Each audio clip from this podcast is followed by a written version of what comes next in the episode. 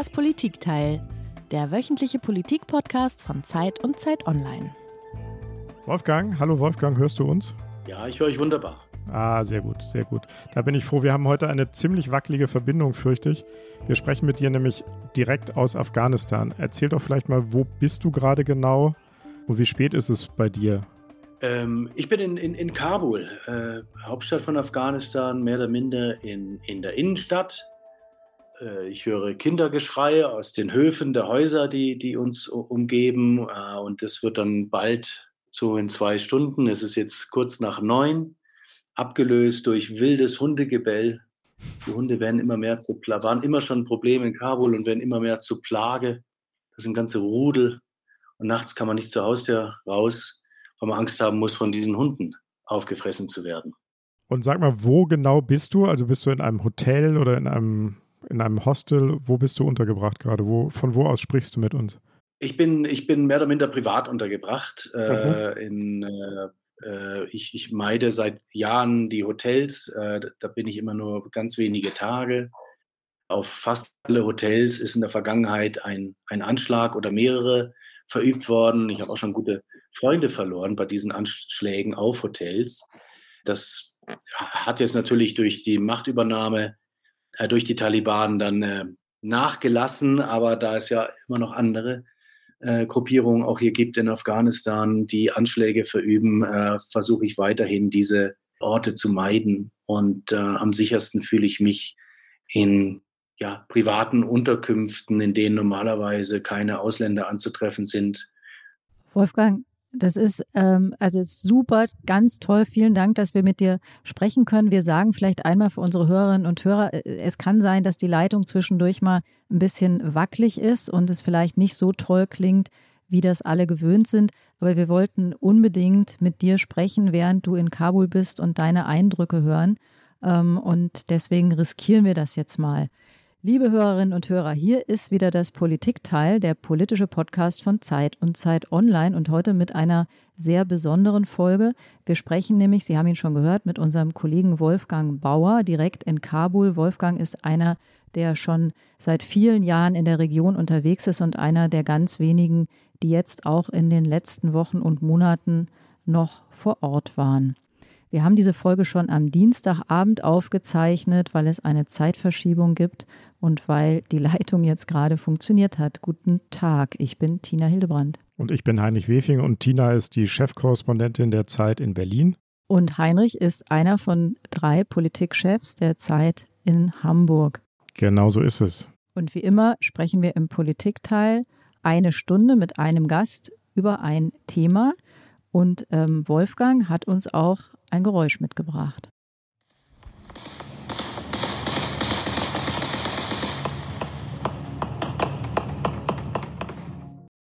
Das war das Freudenfeuer der Taliban. Das sage ich jetzt nur zu deiner Erklärung. Vielleicht könntest du das noch einmal sagen, diese Gewehrschüsse. Hast du das auch schon mal gehört?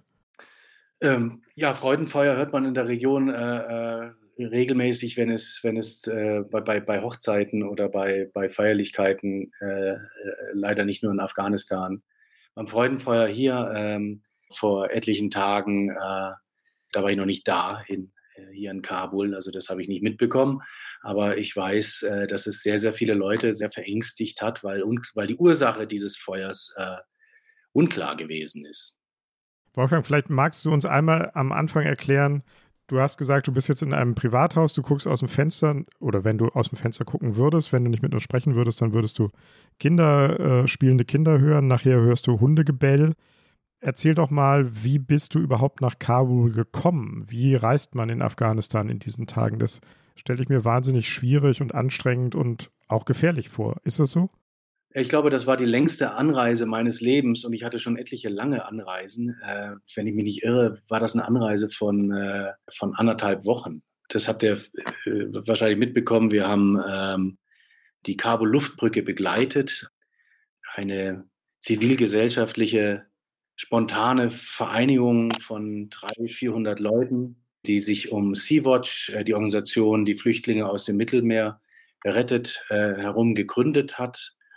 Und ähm, die haben einen Charterflug gemietet, einen ägyptischen Passagierflieger, der zu evakuierende Afghanen, ähm, die durch den Regierungswechsel äh, extrem gefährdet sind, hatten aus, äh, aus Kabul nach Deutschland fliegen sollen, darunter auch, ähm, äh, auch, auch die Mitarbeiter der Zeit, die Mitarbeiter von uns. Und diesen, diesen Flieger haben Andy Spira und äh, der Fotograf, der mich begleitet, oder den ich begleite, äh, diesen, diesen Flieger haben wir, ähm, in dem waren wir. Die Reise hat für mich in München begonnen. Äh, mein Auto steht immer noch in irgendwelchen Hopfenfeldern um äh, den Münchner Flughafen herum. Ging dann nach Istanbul. Von Istanbul äh, bin ich dann nach Tiflis, Hauptstadt von Georgien, geflogen, wo wir eine kurze Nacht im Hotel verbrachten, um dann am nächsten Morgen mit besagten Charterflieger ähm, nach Kabul zu fliegen, äh, wo wir dann ja, nach, nach einer Nacht äh, unter Mitwirkung deutscher Diplomaten von den US-Amerikanern äh, des Feldes verwiesen wurden. Wir wollten äh, nach Kabul äh, hineinreisen, also durch die Gates des Flughafens hinaus in die, in die Stadt, äh, wo bereits Leute, denen wir trauten, auf uns warteten mit Autos um ähm, eben Kontakt zu unseren Mitarbeitern aufzunehmen und dann auch fürderhin aus dieser Stadt, aus diesem Land zu berichten. Das haben dann äh, eben die deutschen Diplomaten vor Ort und die US-Amerikaner unterbunden und uns dann in ähm, einen der Evakuierungsmilitärfrachtflüge äh, nach Doha, nach Katar gesetzt, wo wir dann äh, sechs, sieben Stunden äh, mit, ach, ich weiß es nicht mehr wie vielen, äh, 500, waren es 600 Menschen zusammengefercht im Frachtraum, ja, nach Doha in die Aufnahmecamps geflogen wurden. Zell, riesige Zelte mit Matratzen auf dem Boden, Tausende äh, von eben evakuierten Afghanen, äh, ähm, hunderte Familien. Und ähm, dort waren wir dann einen Tag und sind dann nach Katar sozusagen eingereist aus der US-Base heraus, äh, offiziell in den Staat Katar, haben dort mehrere Tage zugebracht, um uns neu zu organisieren und haben dann einen neuen Anlauf genommen, der uns dann über äh, Istanbul, äh, Taschkent, das ist die Hauptstadt von Usbekistan, der nördliche Anrainerstaat von oder eine der nördlichen Anrainerstaaten von Afghanistan, Taschkent über Termes, Masai Sharif hierhin nach Kabul gebracht hat. Und wie seid ihr da unterwegs gewesen mit dem Auto? Von Termes an, ähm, Grenzstadt von Usbekistan, äh, dann mit dem, mit dem Auto. Äh, Bekannte von mir haben uns abgeholt. Die haben, sind einen Tag lang hoch an die Grenze gefahren, haben dort übernachtet. Am nächsten Morgen sind wir dann rübergekommen, äh, was erstaunlich entspannt und reibungslos ging, sowohl von usbekischer Seite als auch von jetzt Taliban-Seite. Und wie muss man sich so einen Grenzübergang vorstellen, Wolfgang? Da stehen dann Taliban und kontrollieren die Pässe und winken euch durch ohne Probleme, obwohl ist erkennbar, dass ihr Presseleute seid? Ähm, naja, fast alle Ausländer, die jetzt einreisen, haben irgendwas mit Presse zu tun.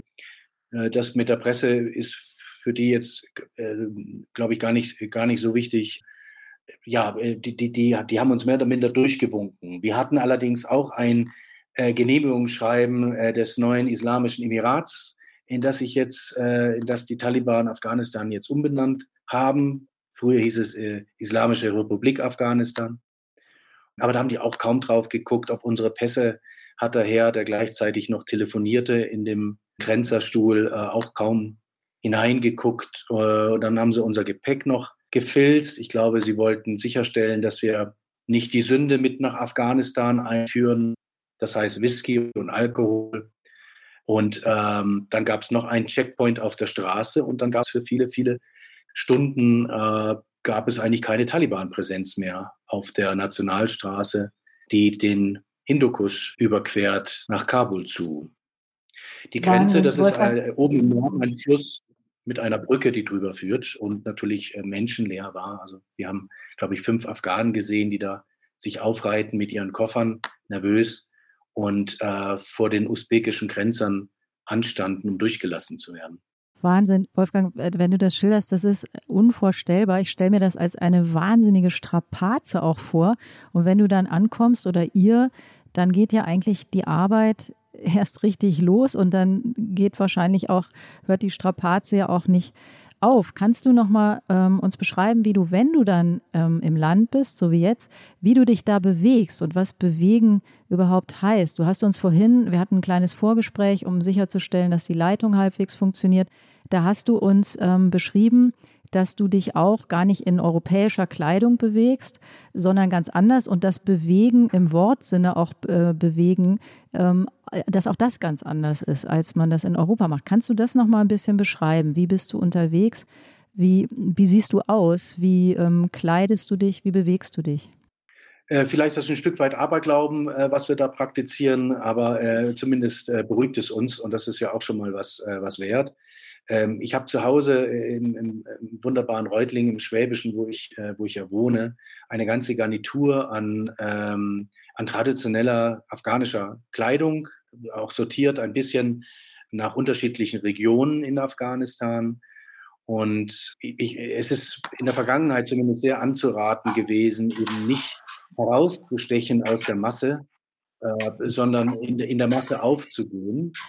Ähm, und da ich jetzt ja einigermaßen, was bin ich, braun oder schwarzhaarig äh, bin, mir immer strategisch auch ein Bart wachsen lasse. Ich ähm, hoffe, das äh, wird mir jeder verzeihen, der gerade zuhört und ba überzeugter Bartträger ist. Ich bin kein überzeugter Bartträger.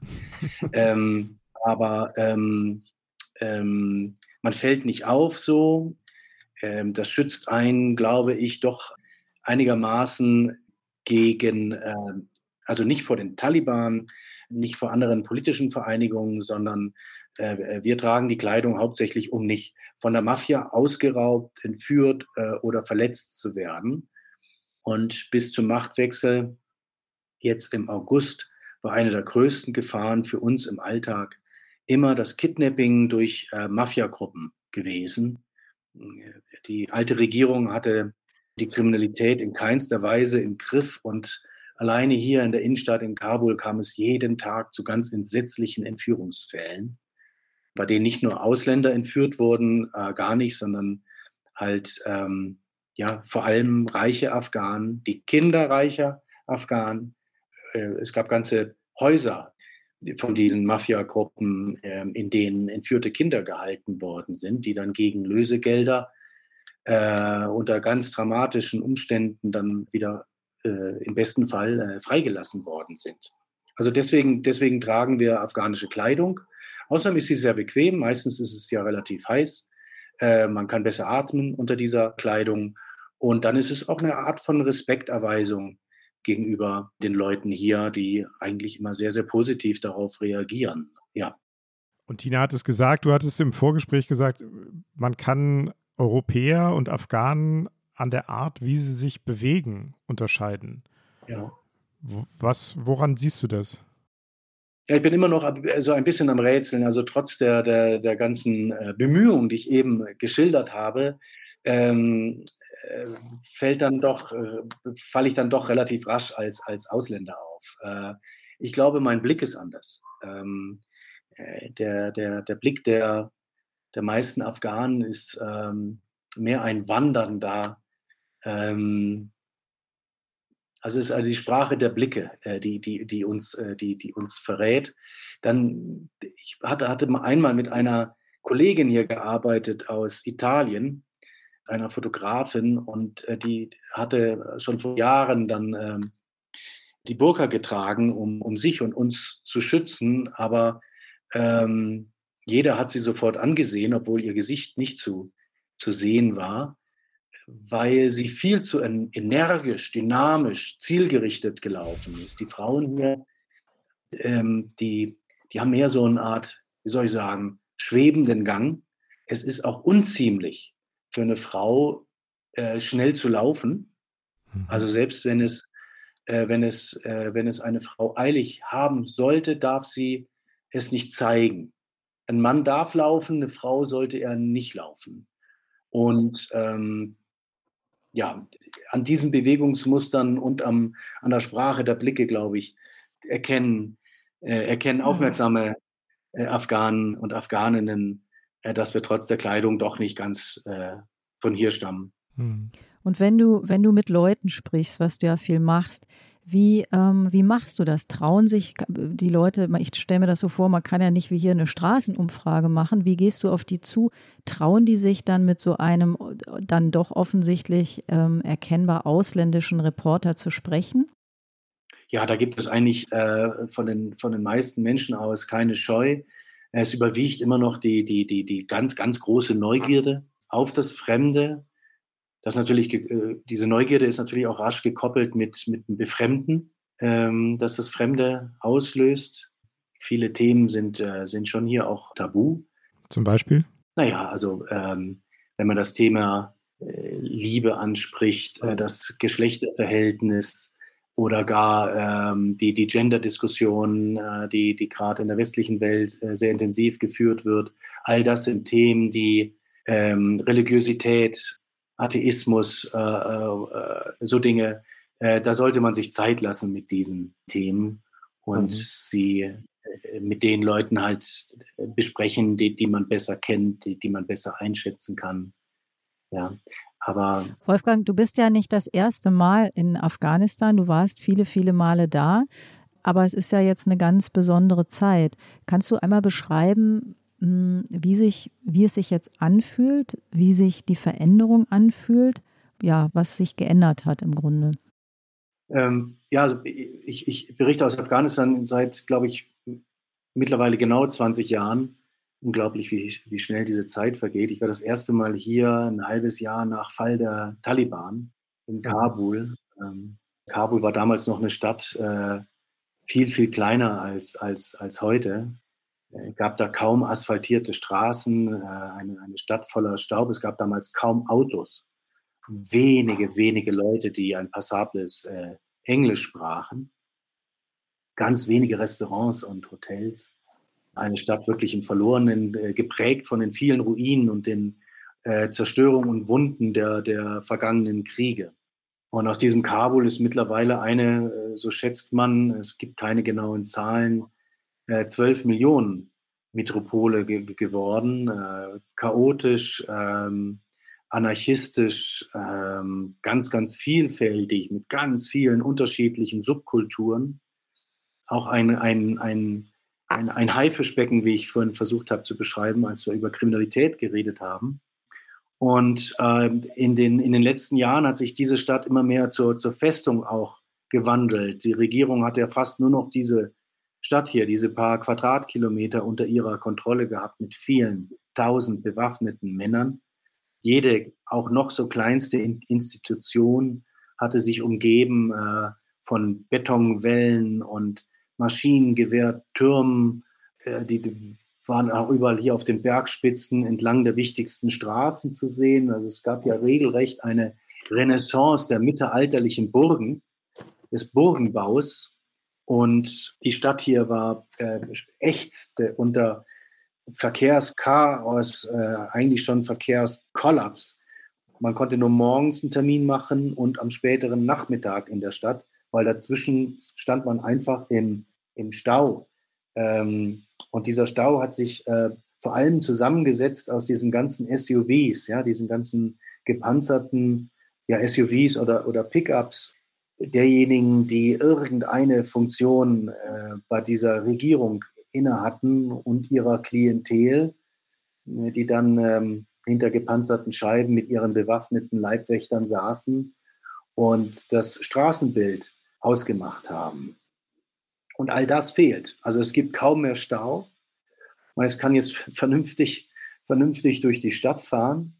Ähm, diese vielen, vielen Checkpoints, ähm, die sind abgeräumt worden von den Taliban in den ersten Tagen. Es gibt noch die Festung, aber es ist keiner mehr drin. Oder in den allerwenigsten Festungen äh, sind äh, Bewaffnete drin, bewaffnete Taliban natürlich.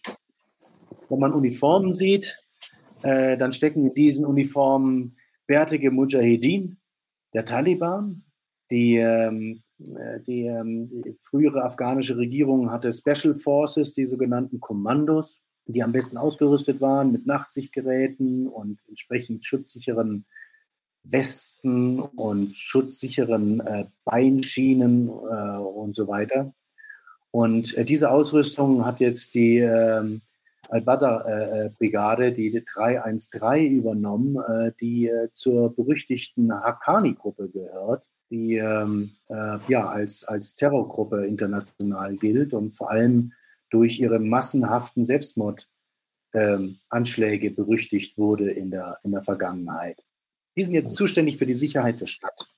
Hm. Auch unsere Sicherheit. Die bewachen Flughafen, Präsidentenpalast, die wichtigsten Einrichtungen. Ich habe auch gehört, die deutsche Botschaft, die meisten Botschaften. Und es gibt dann auch plötzlich ganz viele Menschen hier im Straßenbild, die lange Bärte haben, nicht zu lange, ne? es darf ja nur faustdick sein. Das ist die Vorgabe des Propheten, so wie die Taliban das interpretieren. Und lange Haare, aber auch nicht zu lange Haare. Die, dieser, dieser typische Taliban-Look, den man früher in der Stadt eigentlich nicht gesehen hat. Ähm, mhm. Auch deshalb, weil wenn man mit diesem Look hier reingekommen ist in diese Festung Kabul, sehr gefährdet war, äh, äh, von der nächsten Polizeistreife, vom nächsten Checkpoint ins verschärfte Verhör genommen worden zu sein. Und plötzlich sind diese Leute hier überall im Stadtbild anzutreffen. Was du schilderst, Wolfgang, klingt so, als sei das eine Stadt in Angst. Ähm, eine aber auch vorher schon sei es eine Stadt in Angst gewesen. Vorher die Angst vor den Taliban, die Angst vor Kindesentführungen, Mafia-Anschlägen. Du hast von den, von den Leuten gesprochen, die für die Regierung gearbeitet haben, aber sich im Grunde in gepanzerten SUVs und gepanzerten Palästen versteckt haben. Und jetzt klingt es so, wenn ich dir zuhöre, als äh, gäbe es eine neue Angst. Aber jetzt die Angst vor den Taliban. Hat sich nur der sozusagen Aggregatzustand der Angst verändert? Und hast du Angst, ganz persönlich auch? Ähm, also ich würde dir zustimmen. Also ich kenne die, die, die, äh, die, die Stadt nur als Stadt der Angst, seit ich hier bin. Seit Anfang an gab es die Angst, dass die Taliban zurückkommen. Äh, seit Anfang an gab es auch hier in der Stadt äh, Anschläge, die dann halt in der Intensität und Häufigkeit äh, zugenommen haben.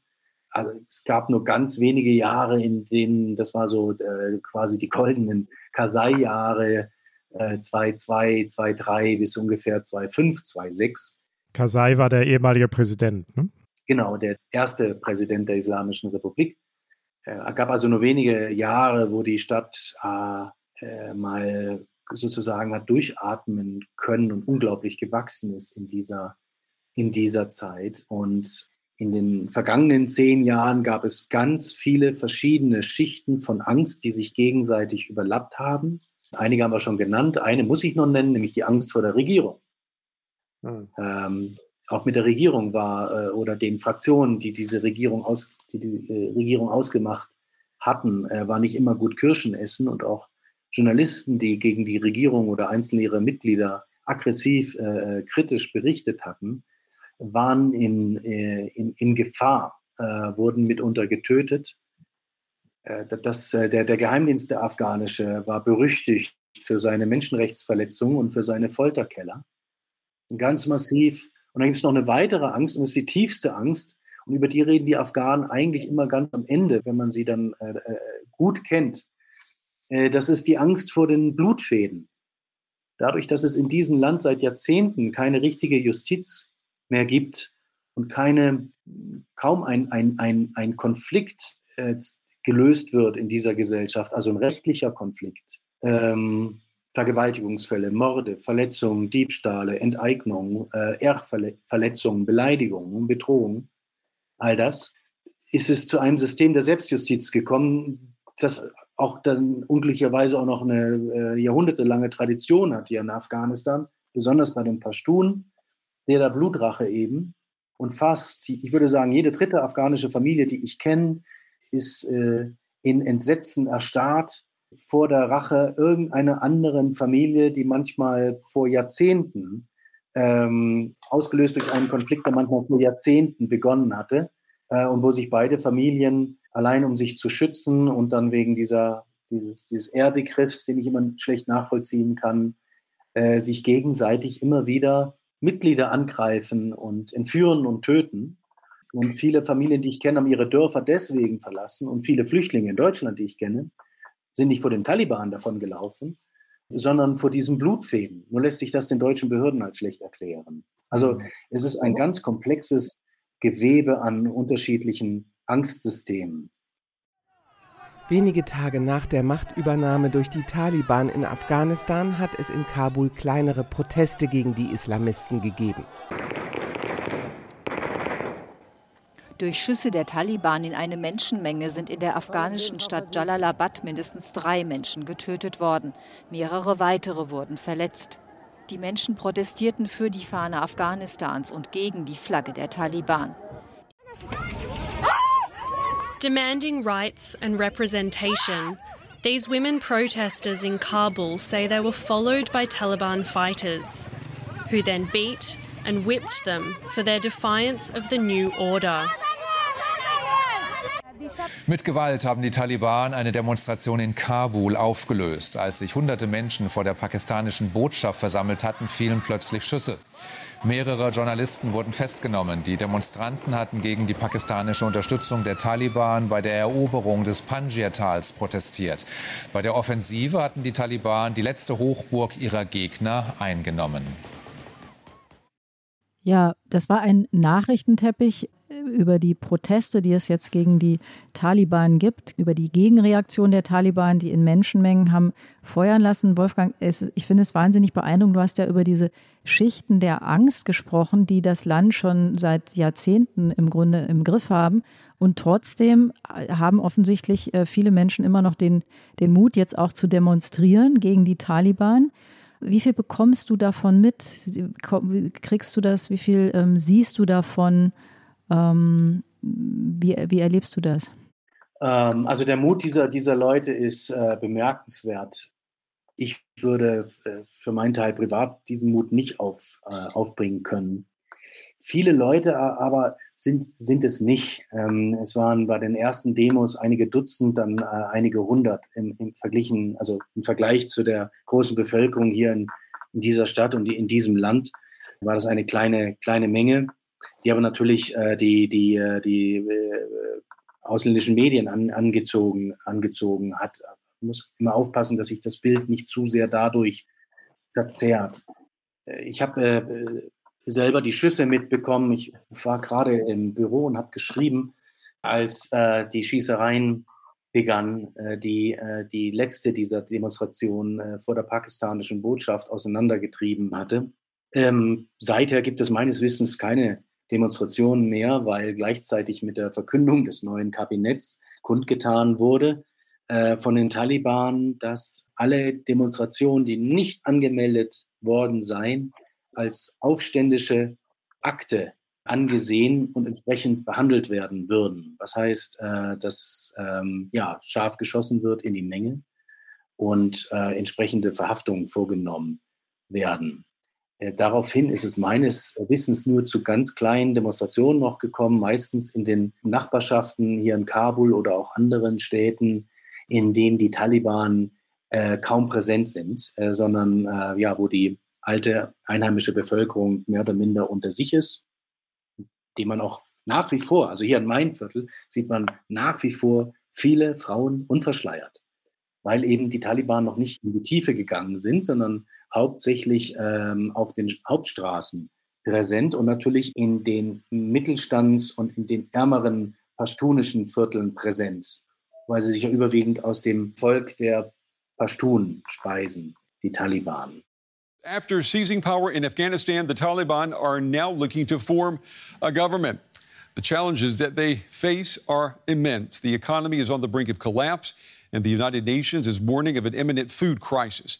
Drei Wochen nach ihrer Machtübernahme in Afghanistan haben die Taliban erste Mitglieder ihrer Übergangsregierung bekannt gegeben. Regierungschef wird demnach Mullah Hassan Achund, ein Mitbegründer der Bewegung. Er hatte schon in der Taliban-Regierung von 1996 bis 2001 wichtige Posten inne. Sein Stellvertreter wird Mullah Abdul Ghani Baradar, ebenfalls ein Mitbegründer der Taliban. Baradar leitete deren politisches Büro in Doha, Katar. Dort verhandelte er das Abkommen mit den USA, das zum Abzug der internationalen Truppen aus Afghanistan führte. The United States has criticized Afghanistan's new interim government, which includes figures accused of mass killings. A State Department spokesman expressed concern that it only includes Taliban members and so far no women or figures from minority communities. The EU has also raised concerns, and Afghanistan's self styled National Resistance Front says the Taliban has shown enmity with the Afghan people. Wolfgang, wie schätzt du diese neue Taliban-Regierung ein? Was sind das für Leute, die da an der Macht sind? Sind das viele von den alten Taliban? Wie siehst du das? Was ist deine Analyse?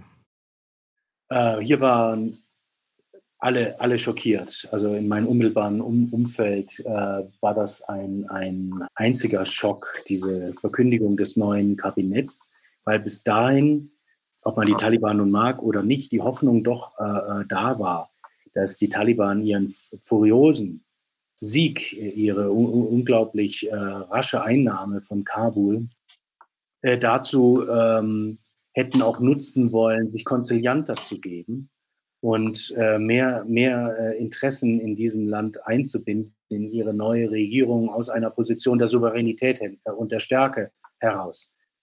Was wir jetzt aber erlebt äh, haben, ist kein äh, Kabinett des, des, äh, des, des Friedens, sondern das, was da vorgestellt wurde, werte ich als fast schon Kriegskabinett.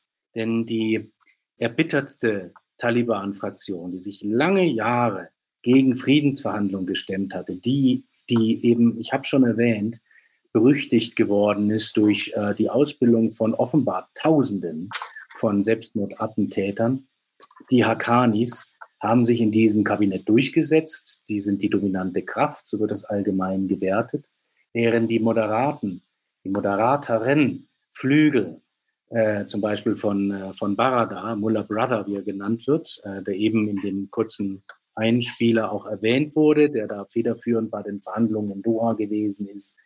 Ja, diese, diese Fraktion hat nur gering wichtige Posten in diesem Kabinett bekommen. Zudem sind, es sind, glaube ich, nur zwei Tadschiken in diesem Kabinett und ein Usbeke. Alles andere sind Pashtun.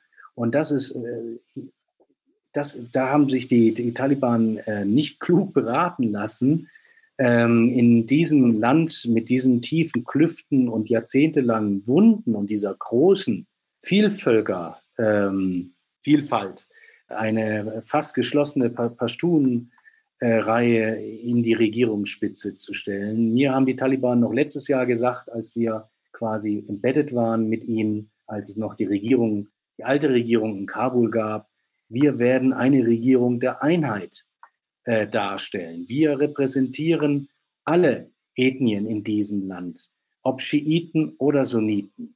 Wir sind in, in allen Landesteilen präsent mit Experten Tatsächlich wurden, wurde dann aber dieses Kabinett vorgestellt und dazu eben keine Frau, sogar bisher noch kein Frauenministerium, vielleicht kommt das ja noch, es ist ja ein vorläufiges Kabinett.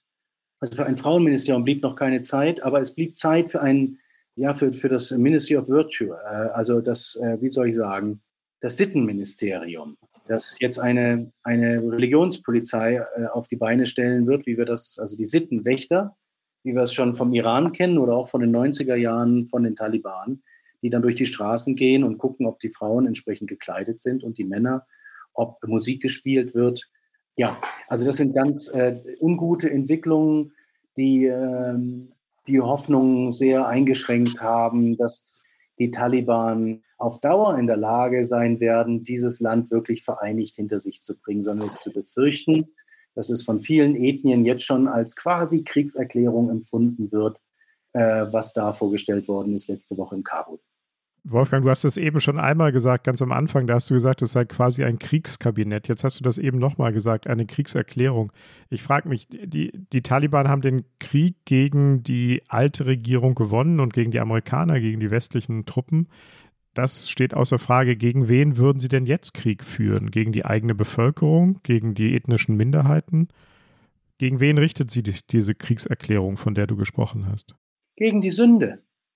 Gegen die Sünde hier im dekadenten Kabul. Viele Städte werden ja von äh, Taliban, den Taliban-Kämpfern nicht als echte Muslime mehr wahrgenommen, sondern äh, die ja als dekadente, vom wahren Glauben abgefallene, durch westliche Kultur verweichlichte äh, Halbmuslime sozusagen.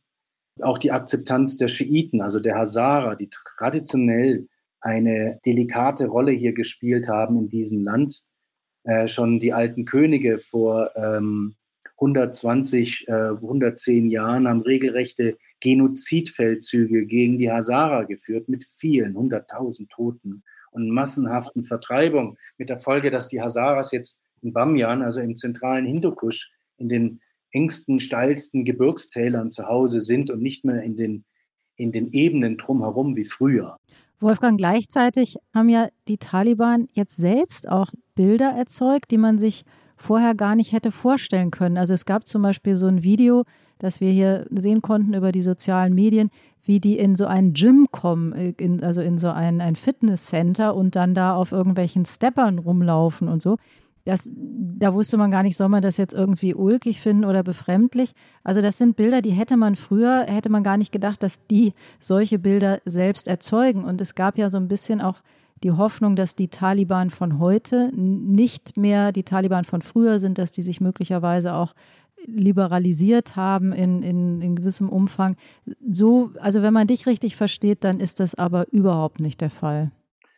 Ähm, überhaupt nicht der Fall, würde ich nicht sagen. Also äh, ihr sprecht mit mir und, und, und hört mich auch immer noch ein bisschen ratlos und tastend und suchend. Ich habe noch nicht die ultimativen Antworten. Das sind nur quasi ähm, Momentaufnahmen und äh, sehr begrenzte Eindrücke, die hier alle von uns, die als Journalisten in dem Land gerade tätig sind, äh, äh, ähm, auf, aufnehmen äh, können.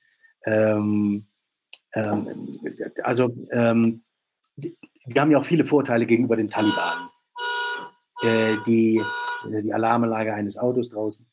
Äh, die, die, die Taliban sind auch äh, junge, junge Männer, die, die, die, die, äh, die Spaß haben wollen, die Volleyball spielen, äh, die Sport treiben, äh, die nicht nur Kämpfer sind und töten, töten, töten wollen und Frauen unterdrücken wollen und so, sondern das sind auch natürlich ja, Menschen in ihrer, in ihrer ganzheitlichen Form mit Widersprüchen und Zerrissenheiten. Also diese Bilder im Gym und dass sie, dass sie die veröffentlicht haben, hat mich in keinster Weise gewundert. Noch Taliban haben Humor, einige wenigstens. Inwieweit die Taliban jetzt noch dieselben sind, äh, ähm, das ist schwer zu sagen. Ich glaube, es gibt drei Arten, mal grob gesagt, von Taliban. Die einen, das sind die alten Führer aus den 90er Jahren, und viele dieser alten Führer, so war bisher wenigstens zu hoffen, sind konzilianter geworden durch die Erfahrung und durch dieses unglaubliche Blutvergießen der letzten Jahrzehnte. Und dann gibt es die mittlere Ebene, äh, die, die Kommandeursebene, äh, die den Krieg eigentlich geführt hat in den Distrikten, äh, die viele, viele Freunde und, und Mitkämpfer verloren haben. Und diese Kommandeursebene ist überwiegend, so wie ich das überschaue, groß geworden in den Koranschulen, meistens in Pakistan. Und diese Koranschulen, Matrassen, ähm, die haben äh, äh, eigene Traditionen, Brüderschaften, Seilschaften.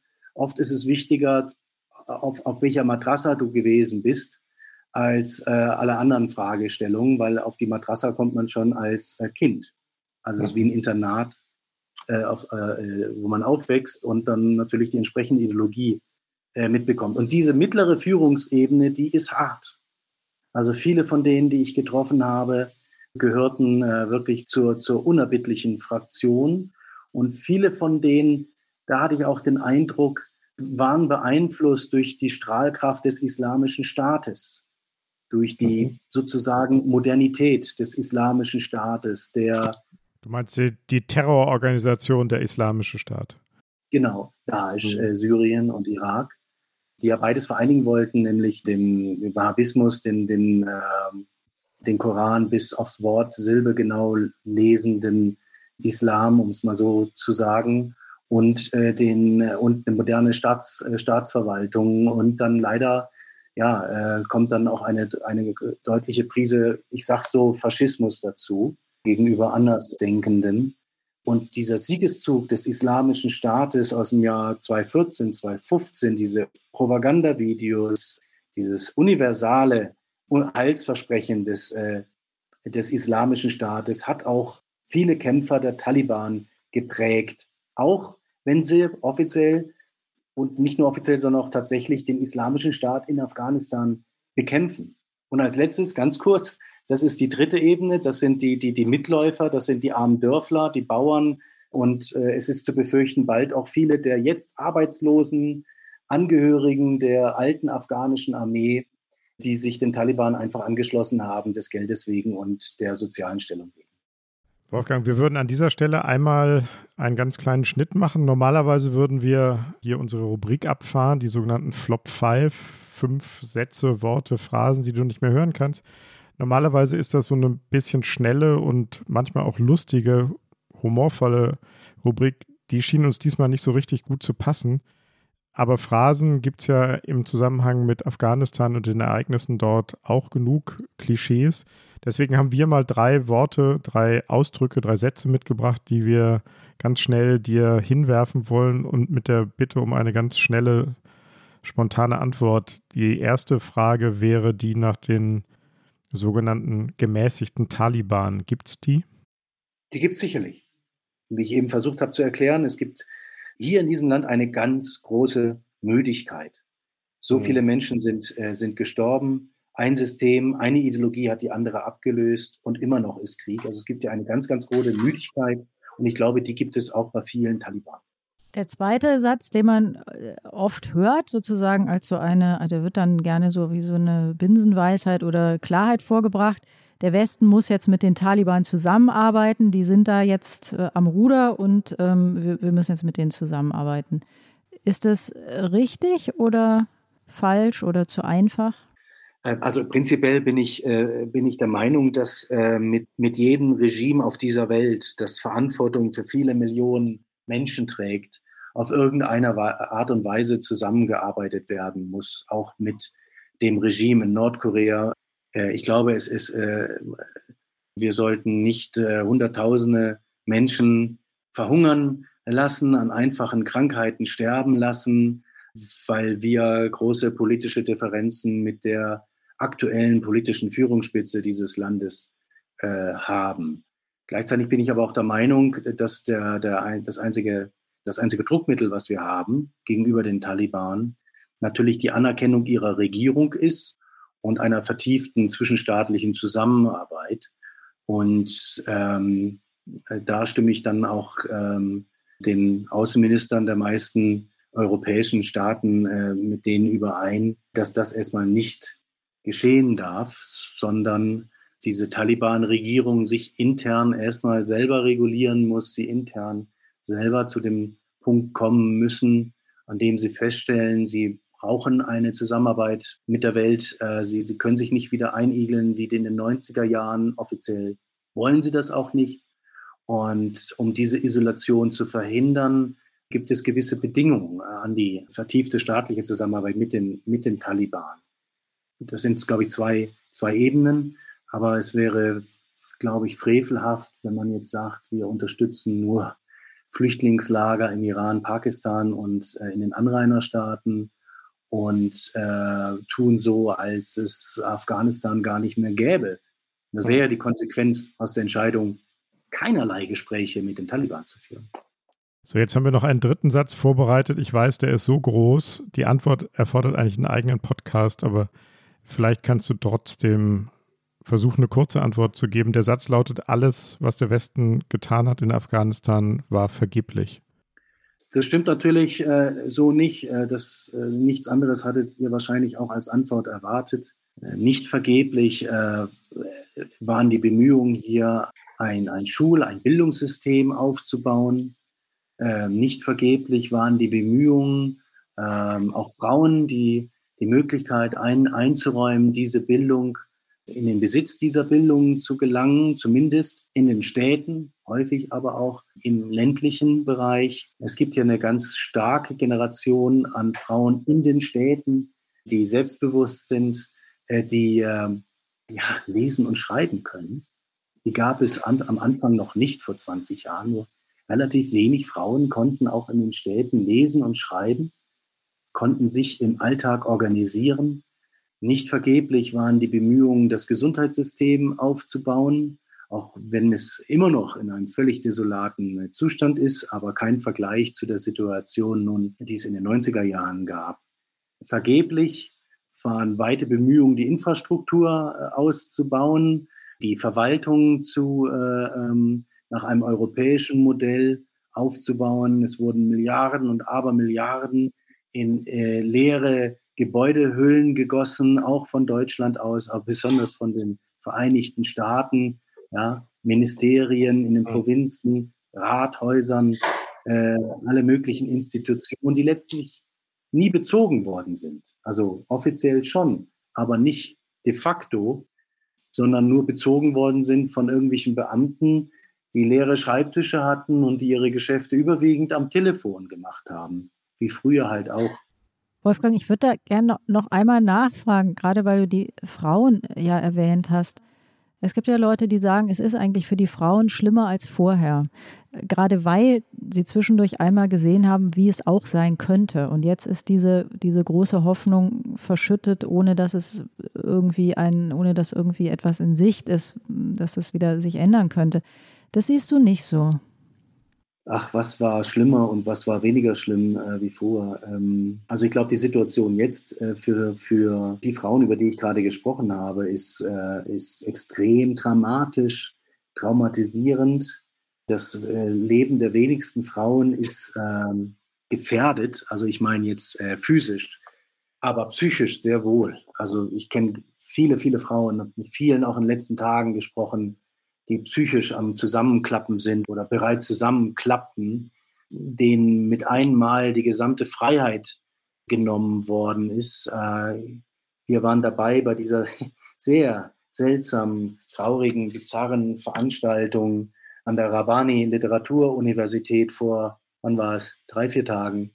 Die Bilder sind ja auch um die Welt gegangen, ähm, wo äh, Frauen äh, für den für die Taliban, äh, für die Emirate-Regierung demonstriert haben, in einer völlig neuen schwarzen Verschleierungskluft, die noch ähm, gespenstischer äh, aussieht als die traditionelle Burka, äh, die sogar den Köpfen die Form nimmt und da, wo das Gesicht sein sollte, ist nur eine Höhle äh, abgedeckelt von einem schwarzen Tuch. Also es ist eine Negierung eines, eines Gesichtes, während die Burka die lässt ja wenigstens die Ahnung zu, dass dahinter sich ein Gesicht befindet. Manchmal sieht man sogar die Augen, ein bisschen wenigstens. Äh, für diese Generation an Frauen in den, in den Städten ist es äh, äh, einfach eine entsetzliche Katastrophe, eine entsetzliche Lethargie und Depression, die wir, glaube ich, alle, auch Frauen im Westen, nicht nachvollziehen können. Hingegen für die Frauen auf dem Land, und das sind die Frauen in der Mehrzahl, auf den Dörfern, verändert sich durch diesen Machtwechsel wahrscheinlich nicht viel. Weil auf dem Land haben schon lange die Taliban geherrscht. Und selbst wenn die Regierung auf dem Land unterwegs gewesen ist und sozusagen geherrscht hat, was sie nie richtig getan hat, war in den allermeisten Fällen äh, äh das, das Leben der Frauen auf dem Dorf nicht sonderlich, ähm, nicht sonderlich verschieden von dem, das, das äh, ihre Mütter und ihre Großmütter in den Jahrzehnten davor geführt hatten, leider. Ähm, mit Ausnahmen einiger Völker wie der Hazaras. The people of Afghanistan need a lifeline. After decades of war, suffering, and insecurity, they face perhaps their most perilous hour. Now is the time for the international community to stand with them And let us be clear this conference is not simply about what we will give to the people of Afghanistan, it is about what we owe. Excellencies, even before the dramatic events of last week's, Afghans were experiencing one of the worst humanitarian crises in the world. Today, one in three Afghans do not know where their next meal will come from. The poverty rate is spiraling and basic public services are close to collapse. Hundreds of thousands of people have been forced to flee their homes, and at the same time, Afghanistan faces a severe drought, the second to hit the country in four years. Many people could run out of food by the end of these months, just as winter approaches. And of course, COVID 19 continues to stalk the country. Das war der UN-Generalsekretär Antonio Guterres auf einer Konferenz in Genf in diesen Tagen. Er hat davor gewarnt, dass Afghanistan eine massive Hungersnot droht, dass Millionen Menschen schon vor Einbruch des Winters keine Nahrungsmittel mehr haben könnten, dass eine Million Kinder unmittelbar von dem Tod bedroht seien, wenn ihnen nicht sofort geholfen werde. Das sind nun mal noch mal schlimmere und deprimierende Nachrichten äh, aus Afghanistan. Wolfgang, siehst du diese Armut? Ist die präsent oder ist die in Kabul nicht so zu sehen? Ähm, die, die Armut ist, äh, ist, ist überall zu sehen. Ähm, hungernde Menschen sehe ich jetzt bewusst zumindest hier in der Innenstadt von Kabul nicht, aber ich, ich, ich, ich kenne natürlich um die Realität in den, in, den, in den Dörfern, in denen ich häufig gewesen bin. Und ich glaube, eine der, der, der Hauptursachen ist tatsächlich eben, äh, wird es ja vom Generalsekretär schon, schon angesprochen, ist die Dürre. Äh, ich war noch vor mhm. zwei Monaten in Kandahar gewesen und äh, in den als ich noch in den Distrikten der Bürgerkrieg abge, abgespielt hatte, aber äh, sich gleichzeitig auch eine ganz, ganz schlimme Dürre ereignet hat. Also Afghanistan gehört zu den größten Opfern des Klimawandels auf der Welt. Das Grundwasser um, um Kandahar herum ist bis um 80 Meter gesunken in den letzten Jahren. Ähm, es hat dort in der Ecke seit vielen Monaten, glaube ich, nicht mehr geregnet. Auch hier in Kabul natürlich wegen der großen äh, wegen großen Bevölkerungszuwächsen ist das Grundwasser in unvorstellbare Tiefen gefallen. Es fällt immer weniger Schnee in den Bergen. Schnee, der dann als äh, Schmelzwasser im Frühjahr die, die Felder bewässern soll. Äh, wenn, wenn der Schnee ausfällt, dann fällt auch das äh, Frühjahrswasser größtenteils auf und bleiben die Felder äh, unfruchtbar und, und trocken. Es gibt viele, viele Dörfer hier in den Provinzen, die von den Bewohnern verlassen wurden, nicht wegen der Gewalt, nicht wegen Taliban oder äh, äh Angriffen der US-Amerikanern in der Vergangenheit, sondern wegen der Dürre, weil es einfach mhm. kein Wasser mehr gibt. Also es gibt hier, ich weiß nicht wie viele, aber sicherlich Hunderttausende an Klimaflüchtlingen in diesem Land. Dann die Pandemie, äh, äh Corona, hat dieses Land wie wenig andere im Griff gehabt in den vergangenen anderthalb Jahren. Von mir selber sind acht Bekannte gestorben im letzten Jahr. Ähm, überwiegend ältere äh, Herrschaften, aber auch äh, relativ junge darunter. Mhm. Und über Monate hinweg haben sich die äh, äh sozialen Medien gefüllt mit, mit Nachrufen von an, äh, an Covid-19 Verstorbenen also Corona hat ganz viele Abläufe hier auch äh, erschwert und, und, und behindert. Äh, dazu natürlich jetzt der, der Bürgerkrieg. Ähm, viele Städte und äh, Distrikte waren Monate, Jahre lang äh, wie unter Belagerung. Und äh, das fällt jetzt äh, ja hoffentlich jetzt weg. Dazu kommt allerdings das Problem, dass ähm, durch die Evakuierung und durch äh, diese, diese massenhafte Flucht äh, derjenigen, die bisher äh, an der Regierung äh, sich orientiert haben, äh, dass das Land droht, alle seine Techniker, Ingenieure, Studierte, die theoretisches äh, und praktisches Wissen hatten, zu verlieren. Ja, also die Leute, das Kraftwerk hat große Probleme, das eh die völlig unzureichend ist, Kabul mit Strom zu versorgen. Das meiste kommt immer noch aus Tadschikistan aber hat große Probleme, Ingenieure zu finden. Äh, der Flughafen konnte ja auch lange nicht betrieben werden, äh, weil, weil die Leute einfach geflohen sind.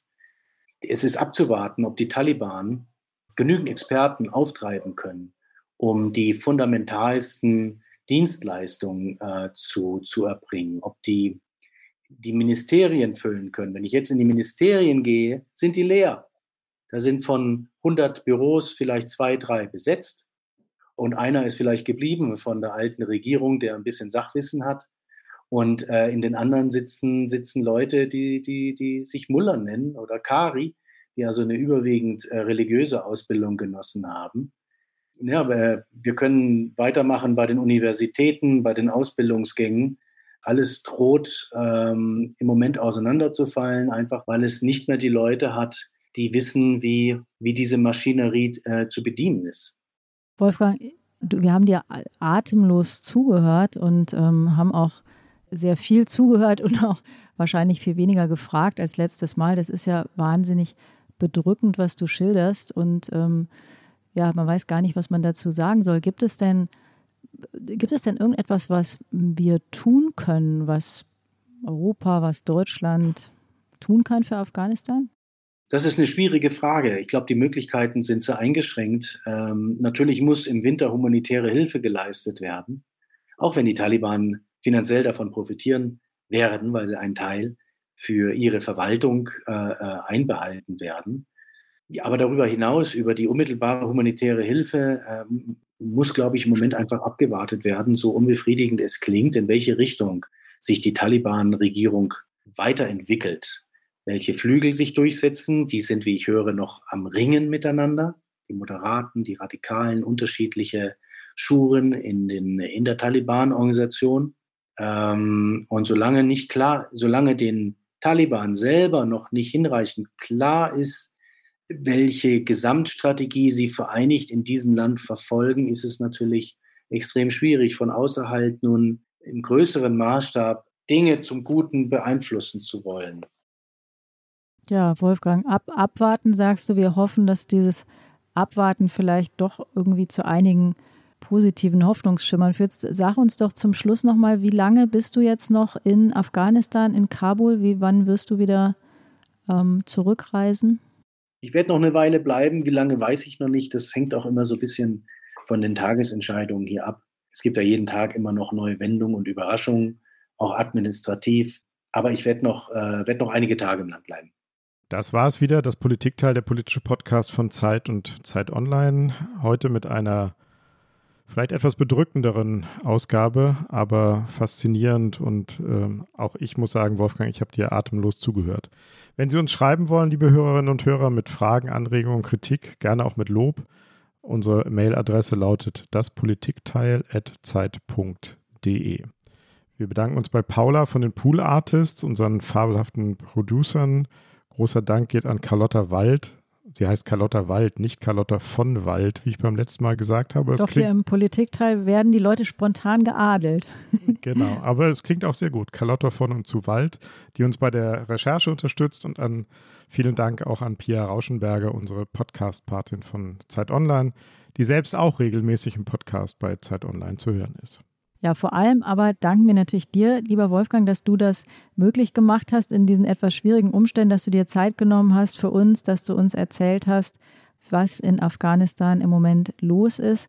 Pass auf dich auf. Wir wünschen dir alles, alles Gute und ähm, hab eine gute Nacht in Kabul. Vielen Dank. Grüße an euch.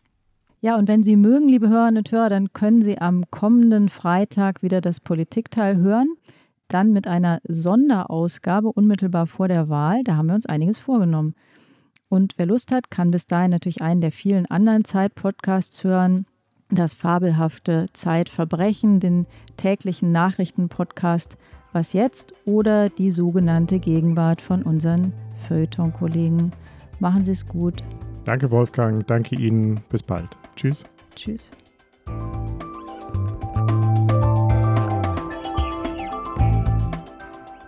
Das Politikteil ist ein Podcast von Zeit und Zeit Online, produziert von poolartists.de.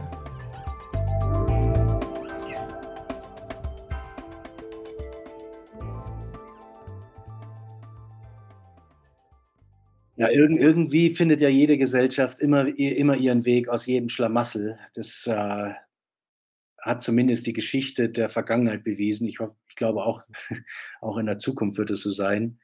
Ähm, aber es äh, ist natürlich eine ganz besonders anstrengende Zeit, weil, ähm, weil du ständig, ähm, also jeden Tag von vielen, vielen Leuten angesprochen wirst, ob sie dich nicht rausholen, ob du sie nicht rausholen kannst.